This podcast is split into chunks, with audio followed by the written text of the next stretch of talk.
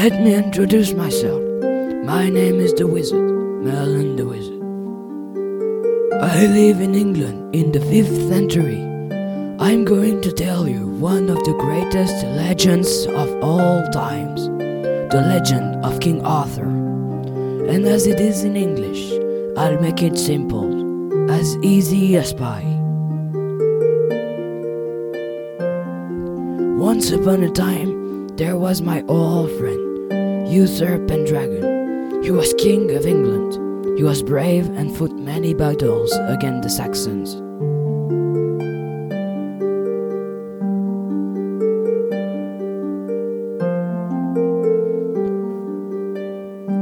One day, Uther met Igraine, a beautiful woman.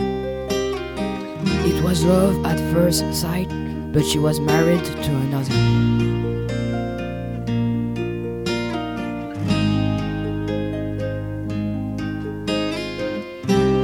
But with my help, Uther spent a night with her.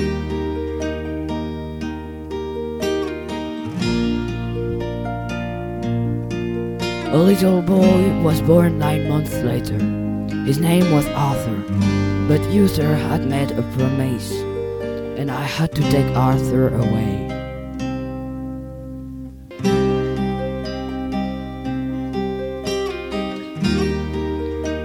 Arthur was raised by Sir Hector and his son, Kay, for ten years.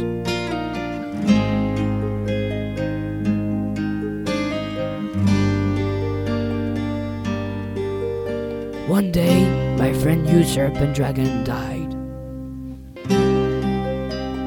The throne was left without an heir, but Arthur was meant to be a king, not the squire of stupid Kay. This is the scene we are going to present you.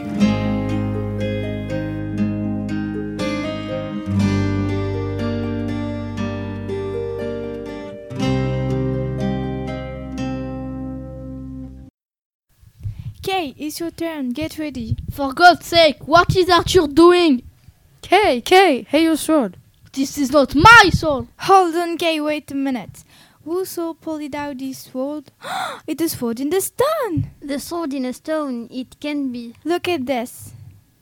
Everyone, listen. Someone's pulled the sword from the stone. Where did you get it? I pulled it out of Nernville. This was in a stone at churchyard. You're making a fool of us, boy. Tell the truth. But I did, sir. Come on, prove it. Yeah, let's go. Yeah, let's go. Let's go to the church. Yeah, the church. Yeah, let's go. Let's go to the All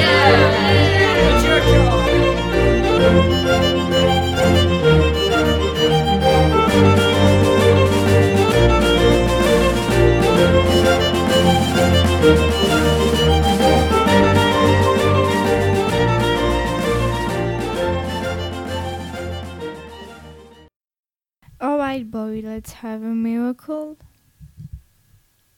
Wait, anyone can pull it once it's been pulled. Go, do it, Kay. Give it all you got. Ah, ah, ah, Hold on. That's not fair. Let the boy try. Let the boy a chance. Go ahead, son. It's a miracle ordained by heaven. This boy is our king. Well, I can't believe it. What's the lad's name? It was, I mean, Arthur? Hail, King Arthur! Hail, King Arthur! Long live the king! Long live the king! Oh, forgive me, son, forgive me. Please don't, sir. Kay, bow down to the king. Arthur grew up. He was a very good king. He was brave and fought many battles to keep his kingdom peaceful. But he needed help, a bit of magic. The next scene is the story of his magic sword.